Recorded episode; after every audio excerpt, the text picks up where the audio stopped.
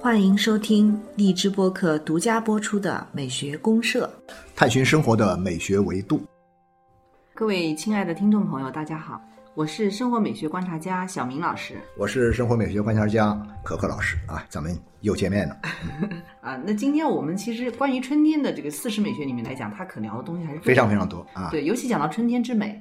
那呃柯老师，我们换一个，换个角度，我们刚才讲的是春天我们去看的一样东西，我们去嗯观赏的一样东西啊，嗯就是鲜花，对各种花儿。那有时候我想到春天去哪里玩儿，哦、去个地方，你会首先想到什么地方呢？江南，就是所谓的“烟花三月下扬州下”。扬州，咱们今天还是聊春天的话题。上一期聊了春天去看的一样东西，看的是花儿。今天我们去聊一下春天呢，我们像乾隆一样下 江南，啊，对，去江南看一看，像李白一样。啊，像李白一样下江南。对对对，没对 错。，那去到江南来讲的话呢，像今天我们要放一个音乐，江南的音乐还是很多，非常有代表性。我就很好奇，如果我们听一个古典的音乐是什么？对，古典音乐自然啊难不倒我们，我觉难得不倒有柯老师有有有，对对对。各位应该还记得，就是我们之前曾经听过这个《图兰朵》中哦的茉莉一段花茉莉花，嗯，对，那我们今天就围绕茉莉花。茉莉花呢是一首江苏民歌，具体是江苏哪个地方呢？大家互相争得不亦乐乎好像啊！是我们南京啊，哎是南京吗？对 啊，对，反正总之是各个地扬方州吧。也说是他啊，的，也都是他的，对镇江也说是他的，反正总之嗯都 OK。那不管是哪里的，反正总之是江苏的，是江南这一带的民歌。江苏民歌江苏的这个民歌，这个民歌呢，其实一直是传遍了全世界啊、人们认为这是代表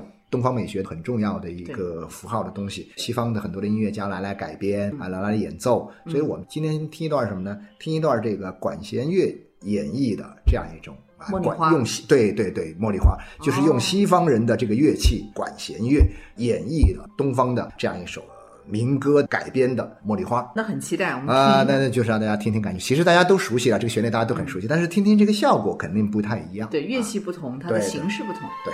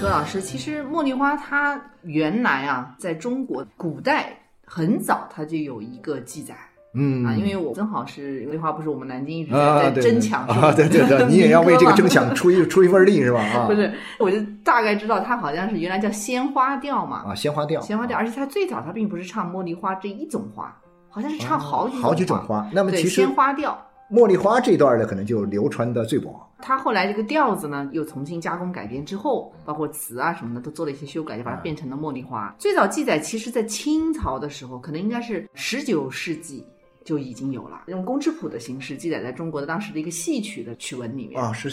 那就等于是说一个曲调，有点像是个曲调对，对啊一个曲调，就相当于把音乐形式记下来了，啊然后就流传到现在，所以是一个很古老的、非常有东方韵味的而且有我们江南的这种民歌风情的东西。嗯对对对对对对，所以说一般讲到江南听的音乐呢，就会想起，至少在古典音乐这个概念里面，一般的老外他不会写一些跟江南有关的音乐，但是他嗯拿这个东西去改编，但是呢、也流传甚广，其实是对传播中国形象、传播江南的这种审美意蕴，还是起了很重要的作用。是的，是的，啊对嗯是的。所以他们想起东方的很多美学的东西，就会想到像茉莉花这样的很温婉的呀、清新的啊、对自然对柔美啊对对对，这对一类的风格。是这意思，是这意思。那我们听了这个音乐，是不是大家开始准备就烟花三月就要下扬 州啦，就去赴江南呢？齐江南看春天，这是一个哎非常棒的、对对。对。因为咱们既然聊到春天去一个什么地方最合适，我们说是去江南最合适，当然去其他地方也可以，嗯但是呢，春天之美在江南这个地方啊，表现得尤为的突出，而且尤为的有特色，还不单纯是有特色，它还特有文化，对有格调，江南已经成为了一个符号。对，而没且错。我觉得它跟春天之间呢又特别的融合，就是说你相互成对对对，就你的感感嗯觉。你去讲一个地域跟一个季节的匹配关系的时候，我经常也会想到，如果说秋天让我去哪里玩儿的话，在中国来说，啊我会觉得说去西北那种地方哦感觉特别好。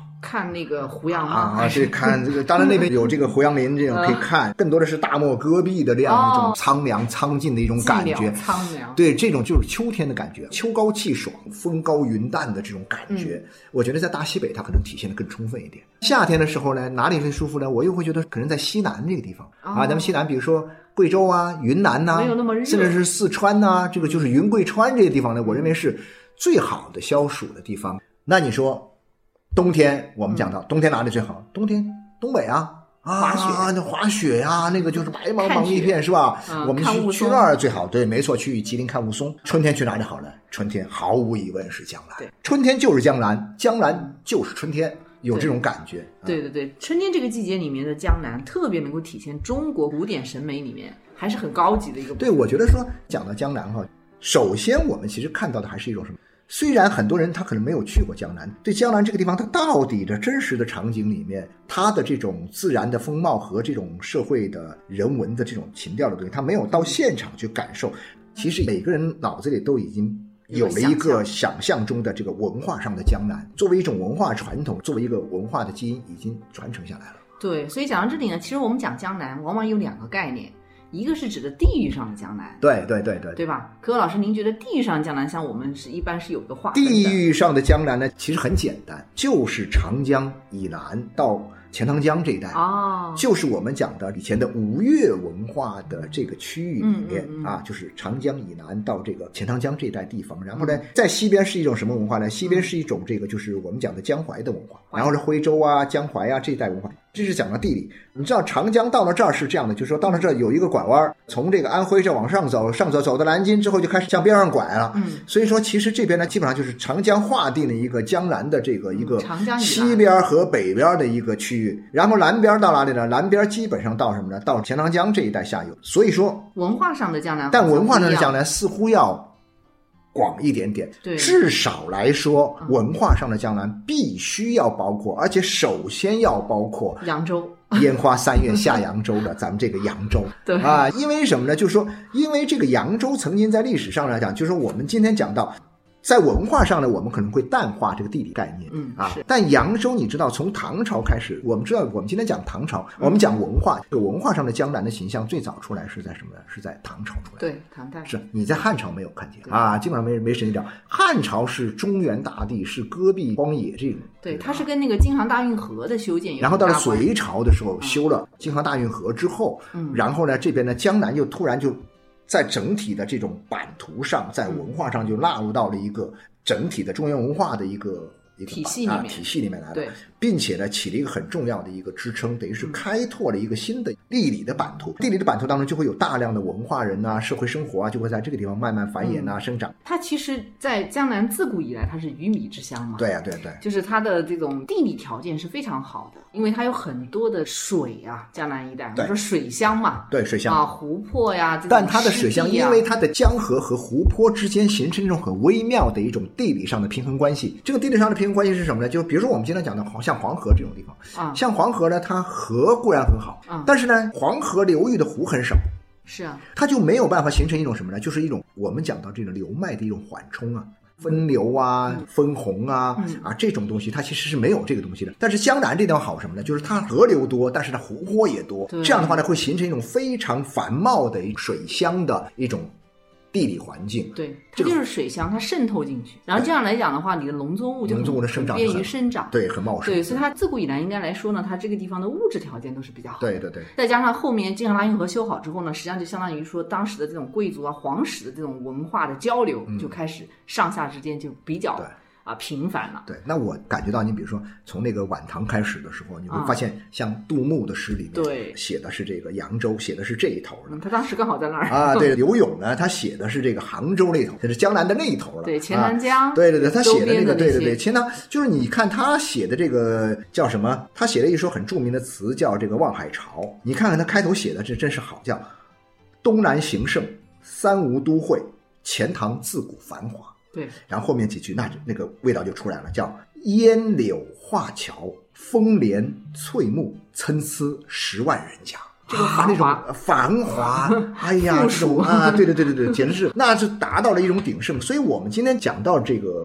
文化上的江南啊，其实从嗯唐朝开始就已经塑造了一个基本的关于江南的一个影像。对，基础对，包括像我经常会感觉到，李白当年写下这个“烟花三月下扬州”的时候，就仿佛是来自唐朝的召唤，到今天仍然有那么多人愿意去响应它啊，它中间没有断过。所以说这个确实，我觉得江南的这个文脉啊，也是一直一脉相承的，对对嗯对没有断过。包括像明清时期的时候，当时已经开始有更多的这那种啊就说贸易在交这往这的时候个农业很发达、手工业很发达的基础之上，又有了一个商业的对呀、因素出现。商业其实商业它也需要这个便利的交通嘛。对对对对所以没错京杭大运河它也为商业提供了很大的一个就便利连接了条件南北连接对，了就是说南你有很多货物很方便。像当时这个扬州的盐商是在全国，哦对对基本上就是到了清朝的时候，没错对，没错它已经是属于就是全国最大的了，就是你基本上就掌控了这些商业上的一些很重要的东西。嗯这个往来呢，包括像当时江南一带的文人进士，啊就是你进入到他的最终的这个复试的时候，这些人、江浙一带的人最数多嗯是最多的。对，所以它的文化和经济今天人还在说，我前不久还看的有人说，嗯出生在中国各省市地方的话，院士最多的地方，江南。啊、是浙江吧，江南应该对是啊，对江浙一带，江江浙浙一一带哦带啊，当然，另外还有个就是这个福州，福建的福州，就这两个地方是最多的福州我倒是没有想到。啊，对，福州是特别 多啊，对，那柯老师，我们聊了半天这个江南的这个历史啊，那么唐诗宋词里面是有很多这样的，嗯我们今天也没有办法一一举例了哈。对对对那我们就聊一下，比如说在春天的时候，我们在江南去，我们去看什么呢？对对对对，春天江南，我觉得就说那这样吧，我觉得想问一下这个小明老师，嗯您也是江南出生的啊，您是江南女子啊，江南女子算是在吧江南出生啊、呃在江南长大，您对江南应该是很熟悉了。那我想你排几个关键词吧，就说嗯江南春天的关键词。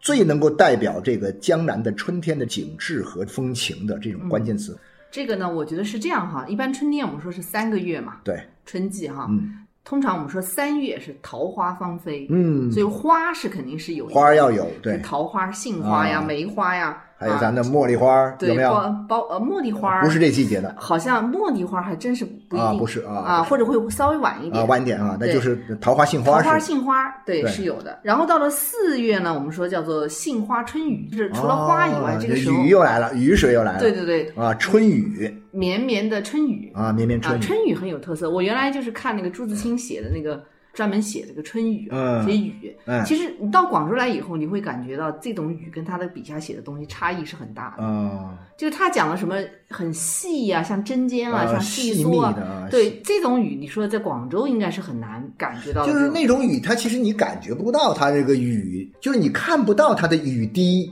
对甚至是雨柱你都看不到，没有那么大，没有那么，它就密密麻麻的，像对对对绵绵密密的那种对，雨下来像啊。针尖，像那个啊细细的这种牛毛啊啊扎在身上，哎呀，那感觉很舒服，这是做什么？做面膜什么的，很不舒是服 啊。斜风细雨不须归，就是你可能在这种小小的春雨里面，你的感觉呢，就是它整啊个景物的感受，还有人的这种体验是不太相同。所以春春天花是不能少的，啊春春雨雨也是不能少对的。，那其啊实还有你，你比如说像杜牧，你刚才说杜牧，杜牧写的《江南春》，就专门写的《江南春天》里面。啊嗯，啊，千里莺啼绿映红啊就是花、啊花里面还有什么呢？莺莺燕燕，啊，莺燕燕有燕子，有其实那我觉个得燕子很啊重要燕子很重要对啊对，江南的燕子对，因为春天有一个很奇怪的燕子回来了，冬天的时候呢，哦你是看不到燕子的，它燕子可跑能了，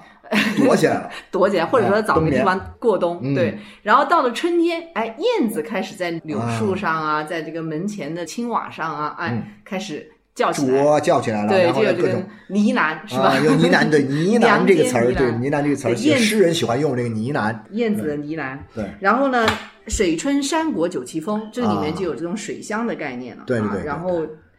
下两句就是南朝四百八十四吧，啊，对对对，多少啊楼台当然烟烟雨中，那就是楼台，没错，楼台四啊，楼台寺庙、对寺庙，亭榭那种，就是亭啊，榭对，没错，对，包括河堤啊，也就是说然后他们垂柳啊，这个地方的建筑跟中国其他地方的建筑类也确实不太一样不太一样。而且对春天尤其呢，你会感觉到它们融合在一起，像啊，在水这墨个画一氛样。围，在这个烟雨蒙蒙的这样一种细雨迷蒙当中，对这些建筑呈现出了一种很别样的风情，对楼台亭阁呀，啊啊，都会有所不同对对啊对。。然后多少楼台烟雨中，它也强调这啊个，要雨中，要叫烟雨，而且雨还不是一般的下大雨，是要烟雨，对，就说这个雨啊有烟雾一般的感啊觉云烟一样啊，云烟一样，哎呦我操，太神奇了，朦胧对感对对啊对对对对，所以讲到这里，那个可可老师，这个朦胧感呢，其实我有一个感觉啊，嗯就跟我们现在讲的美学里面的有一种倾向是有很大关系、嗯啊。就是我们说中国通常包括像宋词里面也分两个嘛，婉约或者豪放，嗯嗯，对吧？嗯或者我们说美学有两种倾向的话，它可能是偏向于有一种是比较。阳刚的，有一种是比较阴柔的、嗯嗯嗯嗯啊。假如这样说的话，那其实江南美的倾向性，它可能会更像是一个阴柔的东西。对，没错，就是现在感觉到哈，你比如说，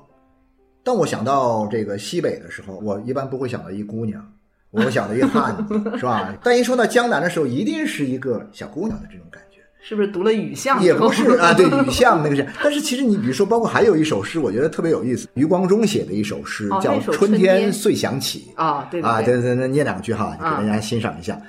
呃，余光中哈，台湾那诗人，他说：“春天遂想起嗯江南，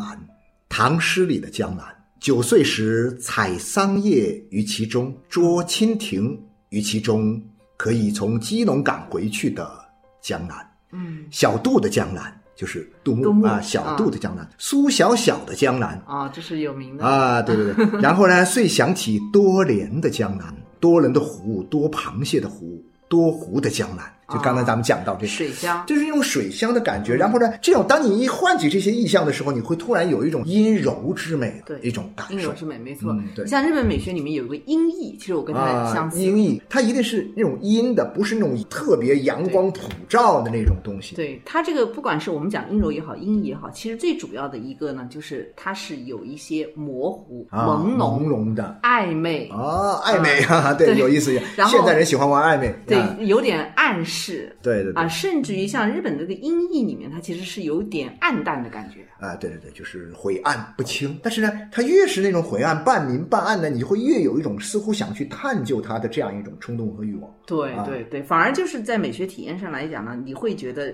引人遐想。对，而且它留了很多的浮想联余翩，对留了很多的余地嘛，嗯不像阳光，就有时候经常想到那种，就是哇，你到了那种。秋天的时候，或者阳光，就是我们讲到那种阳光特别透彻、嗯特别透亮，天空一丝云都没有，湛蓝的天空。经常我就想起以前去美国的加利福尼亚哈、啊就那地方一年三百六十多天，阳光都太好了。太好了，好到最后你烦了，你觉得它一点余地都不给你留，一点想象的空间都没有，一出太阳就给你怼到 顶了，天空怼到最蓝，阳光怼到最灿嗯、最烂，然后你说天哪，你给我留点余地行不这应该行？到江南 来。但到了江南，你会 发现，哎呀，一切在朦朦胧胧当中，哎呀，有无数多的这但样你一会不种。会对这种朦胧感、这种晦暗的东西也会反？也有可能。呃，但是嗯最多也就是春天嘛，春天啊还有很快梅雨，啊，很快到了就是六月份的时候，呃春夏之交啊春夏之交就会有一有个有一个出梅的一个对啊，出梅的一个季有一节段梅雨，那段时间也是天天都是各种啊，雨啊啊，雨关键啊、那个晦时暗啊、潮湿啊。那个时候呢，可能就有点闷。我们讲到这个气压就会有点低，嗯然后你就觉得有点闷，那个时候感觉不是特别好。对，没有春天的那种，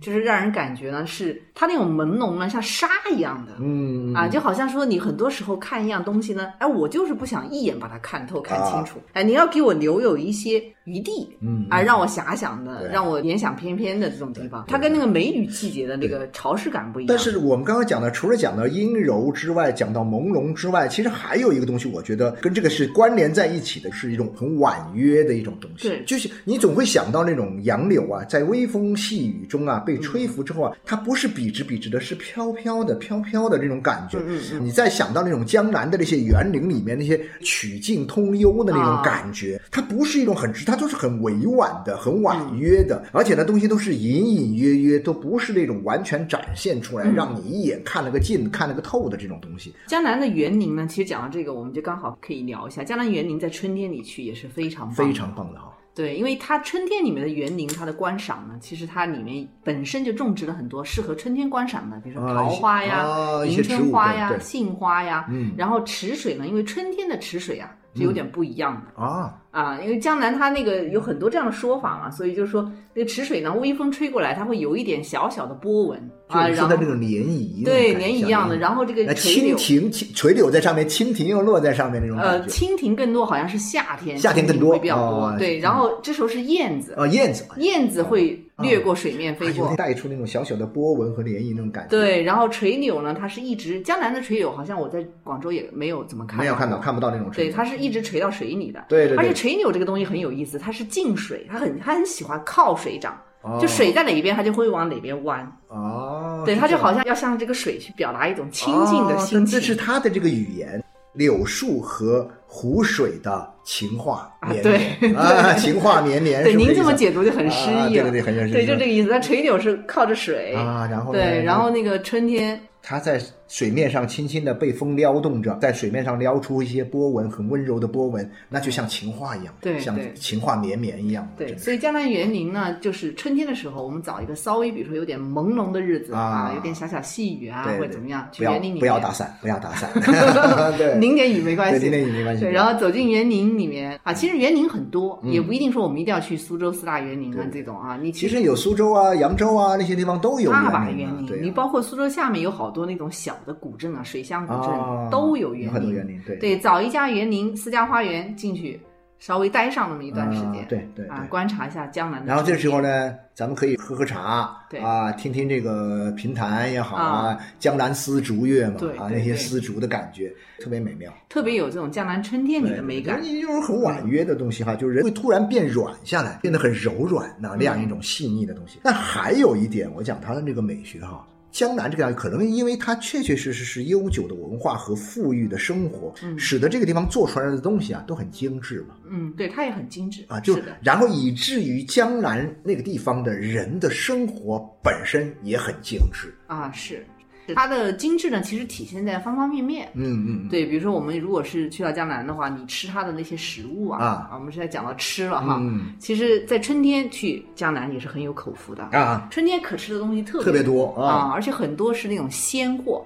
因为其实江浙一带的这种菜系啊，它都很强调一个“鲜”鲜字，鲜。一个“鲜”字。像春天他们吃了很多鲜货的东西，其实都是围绕着这个东反西。正现在大家都说这个，只是大家说的是吃大闸蟹要到秋 天吃啊，但是呢，很长时间就是说大家是到了秋天才想起江南，是因为有大闸蟹大家现在名气太大了，啊，名气太大。但其实说实在的，我是这样想的。很多人喜欢吃什么呢？就是喜欢吃那种很鲜的，比如说像鲜笋啊那种东对西，我觉得春天特别好吃。啊，是而且呢，它有些干笋，你一年四季都可以吃嘛。但是呢，嗯你吃这个鲜笋的感觉是完全不一样的。不一样的。它也讲究分各种，江南有两种，一种是冬天吃的笋，一种啊，是春天吃冬的笋。和春笋，对对，它会吃法也会不一样，然后强调的就是吃的那些部位啊、做法呀、啊，也都会都同都不同，对很精细的，很精致是的。嗯是，讲到笋呢，其实除了笋以外，还有一些专门春天吃的东西，包括一些野菜。因为我知道南京就有那种春八鲜、啊，春八鲜啊，春八鲜里面包括像这个枸杞头啊，就是它是叫七头一老。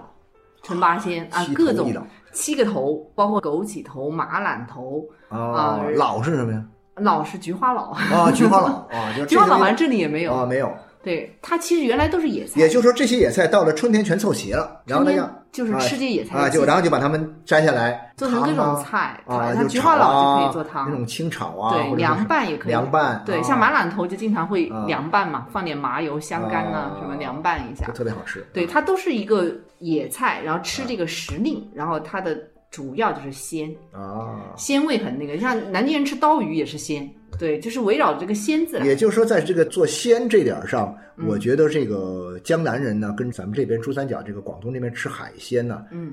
讲究的精致的这种做法呀，嗯和他对这个食物的味道的捕捉和把握这点上，应该是有的点一拼像，啊，对，有点像，是的。粤菜确实跟那个江浙一带的那些菜系里面有些东西是相是似挺的，像的哈。但它这边原材料跟那边不一样。啊，原材料不同，对对对，是因为那食材地域不同的对地域对差别，地域的差别，对，而且江南一带呢，你知道我们在春天还会吃一种很甜很甜的东西，我知道了江西也有，，我我特别喜欢吃那个对啊青，团青团对对，或者叫艾团吧，啊叫艾团啊啊。对吧？对，那玩意儿特别，因为我喜欢吃那种那种糯糯的那种感觉啊嘛，对糯糯的、甜甜的、软软的啊，那种看上去，哎呀，好可爱那种对，甜糯绵软啊，甜弱绵软，对对对，没错 没错，甜弱绵软然后你知道吗？江南这个青团啊，很甜很甜，它里面会包一些那种，甜到忧伤，你知道吗 甜到忧伤，我觉得听了一个词儿把我乐坏了，就说甜到什么程度？叫甜到让你忧伤， 我说让我们吃甜品很开心嘛，但是呢，开心的最高的极致是什么呢？反而是忧伤。那其实我们如果说今天去江南的话呢，很多时候你会感受春天的江南比较像水墨画的那种，这可能对，那就是更视多觉上的感觉哈。对，更就多是是视觉上的。我觉得这种视觉上的感觉，可能是某种意义上是锁定了江南美的一种呈现的一种基本的形貌。对，就是我们经常讲到江南，如果说你要想象有一种自然元素跟江南的春天嗯相匹配的话，这种自然元素就是水，对不对？对，就是水水嗯是核心，啊，水是最核心的，水的那种它所承载的东西，以及在水里生长出来的东西，以及这些东西跟水所发生的关系，构成了江南春天之美的一个灵魂之所在。对啊，对。确实是这对，样因。为它的水呢，水域很多很大，对对然后整个就是说比较的湿润一些，嗯，湿润，对，对，然后到了春天呢，因为它也有一种生发嘛，对就会有水气、水气出来水气蒸腾啊，水气啊，蒸然后腾一切都是看起来会有一点那种，再加上点细雨哦蒙蒙。啊，哎呀，想象那个画面真的，所以说特别适合水墨画那种感觉哈。对，因为水墨画像中国，特别是有一些水墨画的那种画法呀，嗯它是墨里面含水量比较高的这种，嗯因为水墨它的技法里面有很多种嘛，对有一些比如说我们在水墨画里面表达水域的时候，比如说我画一条河，那更多的时候呢，它可能就会感觉到这一片的墨含水量很高对，啊那这样的话呢，我觉得这个画面呢，就大家可以去看吴冠中先生画啊，对，江南水乡那个水墨画呀。啊，哎呦天呐，我以前没有看过这个水墨画之前，其实我很早就去过江南，但以前没看过这个画嘛。后来我去过江南，等到我回来再去看这个水墨画的时候，我觉得，哎呀天呐，这简直是太漂亮了，太美了，这种感觉哈。嗯这种水墨最简单的水墨，轻轻的勾勒，涂勒几笔，大量的空白，但是让你们感觉到那种诗意啊，完全是融汇其中。对对，它的诗意呢，其实很多时候表现出来并不复杂，对因为本身它这种阴柔一点的审美倾向呢，它也比较偏向于文人喜好的这种天真的自然的东西，啊，对，所以它并不是要复杂，并不是要繁琐不啊，要不是那人为的，种不像那。种那种油画的那种东西啊、哈，完对全跟西方的是不一样的，都不一它是样东方美学，所以在这个里面呢，它其实可能会走向，反而走向一种平淡天然。啊。呃，一座小桥，小桥边上一点垂柳、啊，嗯对然后一片水域，桥上站了一个人打着一把伞，嗯啊那就是一幅很好的江南春天了。啊那我就会觉得说，真的是我们在一些大都市里面密密麻麻的高楼大厦之间生活了很长时间的人，到江南春天的时候去江南，完全可以洗眼睛。我觉得是 对让江南那个把我们的眼睛洗洗干净 哇，太美了！视觉上的这种享受，我甚至觉得说，刚才咱们聊这个味觉上的嗯吃哈。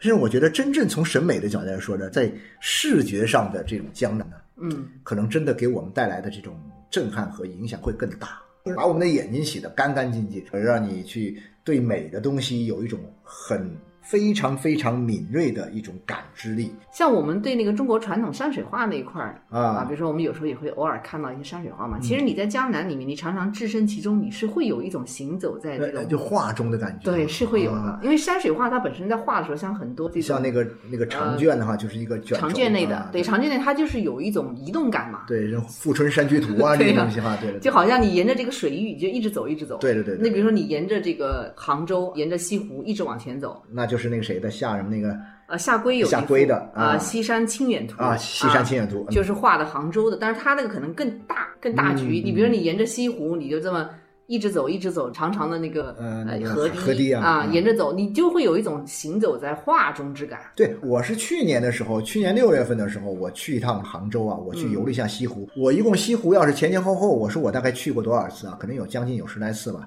但去年六月份去的这次，简直是五月底的时候，五月底嗯，简直是美翻了。为什么呢？因为没有人人，几乎没人，因为去年那个疫情嘛我。就知道是这个啊，原因疫情，然后哇，你看那个垂柳，你看那个烟雨蒙蒙的这个西湖的这个湖面上的那对种水汽蒸腾的感觉啊，苏堤上面啊哇，长长的延伸上去的西湖，没有人。哇，你真的是舍不得迈开 脚步，你知道吗？总希望慢下来，慢下来，好好的感受一下。完了，那个两边的垂柳啊，被那个微风吹的，哎呀，真是太美了。对，所以有一个前提就是不能在节人假多日人的时多的候去对对 对对，这样就但是很难感受对，。但还有一个我觉得是需要提一下的，就是我嗯们春天去江南寻找江南的美哈，除了这个视觉上的，除了这个味觉上的，应该还有一个听觉上，听觉有就是声音我们的。耳朵，我们听到的东西，江南的声音是什么样的声音的那种感觉其实春天最早的时候是有莺莺燕燕的声音嘛，啊？就是燕子，呃，呢燕喃子啊，对，啊还包括那那种声音很娇脆的一些这种音，对对对对。啊，江南是很好玩的，它到了春天啊，你会发现它那个树上的鸟儿的声音是马上就会变了，它会不一样。对，我觉得广州是没有这个感受的啊，。它一年四季都是那声 儿，啊对呀、是吧它一年四季都这样。啊，虽然也挺好，但是它但没是变化江南春天不是的，像那个谢灵运写的那个“园柳变鸣琴”呢，也就是这个意思。哦就到了早春，你就会感觉这个声音声变音了变了啊啊，你家门口的那个叫声啊，哎，就不一样了，哦，那个味道是吧？啊就变得很但现清脆在来说，应该也能听得到，可以的，也能听到。就是你要静下心来，比如说你去你别在大都市里面，对大啊城市的写字楼中间，那肯那定肯定是听不到。人家苏州那种地方，里面城里面那个新区那么大的高楼写字楼，但是你只要到一些水乡的古镇里啊，啊对或者到一些地方对都是可以听到的。莺燕燕的声音是会有对对的。对然后还有就是江南不是那种青砖啊、白墙、青瓦，然后那个青石板啊，路，秦石板路，哎呀，秦石板路我觉得特别有意思走路是会有声音的啊，就特别是那个，哎，我觉得反而有一种特别好玩啊。嗯，我听到这个下雨天朦朦胧胧的晚上的时候，听到呃女孩子她穿的这个皮鞋，她可嗯能那个高跟鞋下面有那个钉的那个钉嘛，啊，他这个轻轻的走在这个哒哒哒哒走在这个青石青石板板路路上上这种，哎呦，我觉得这就是最美的音乐，我觉得有节奏感哎呀我觉得哎呀对对对，有节奏感。然后完了，从某一个近的地方开始，哒哒哒哒哒哒哒哒哒哒，一点对点消失在你就夜色听中到这个人啊，走这种感走觉远啊，你能够想象出很多很美的画面出来嗯啊，这种感觉。对，声音上可能像雨小小的雨声呐、对，我觉得那种雨声是特别好，因为有的时候雨太大了，吓得人有点恐惧对，啊。那它种那个雨声有点沙沙，沙沙的感觉。对其然后实再加上那个那个小树啊、嗯啊植物上啊，在那个它有一种好像特别安静的时候能听到那种，就是好像雨水抚摸在树叶之上的这种感觉对。对。其实我不知道您有没有养过蝉，哦，我养过啊，小那时候养蝉过，在吃那个叶子的时候，对，有有声音的。沙沙沙沙沙沙，对对对，没错没错没错没错，对 对就对那种很细微的。其实对养蝉也我是觉春得天就嘛说，其实是这样的，就说你到了这个地方呢，其实你不是听一些很宏大的声音，嗯，而是听一些什么很安静当中能听到的声音。细微的，然后这些细微的声音呢，可能最后会和你的心跳的声音呢融合在一起。啊，我觉得可以让人静下心来，让人真的是去更深刻的去体会我们的这种日常生活的这种美好的东西。对日常生活的美学体验，就是说对真的跟你的心跳、跟你的心境融合，就是融合在一起我合一了。啊，对啊， 我对，对你就啊，能够体是到江体会到南那那个种，美我觉得是境界是很高的，对啊。啊，没错。那所以我们最后呢，其实那个茉莉花，我们要不要听一个江南风味听儿？着江南，你听一个 像琵琶呀，这个我们的中国这个传统的这个乐器，对这一个比较我们的民族版啊，嗯我们的民族版也是原版吧，某种意义上是原版的这个啊茉莉花啊，好用这样一个充满江南的风情和这个韵味的这个茉莉花的这样一个旋律呢，结束我们今天的这个愉快的江南交谈啊 交谈。我们关于是江南卧的游江南，对，我去们不先聊了吧，我们先聊一聊啊，聊完之后，说不定哪天想走就走 啊，啊，下扬州是吧？下扬州，三月下扬州，好的了，好的嗯，好谢谢的，大家好，的谢谢大家，嗯，好，拜拜。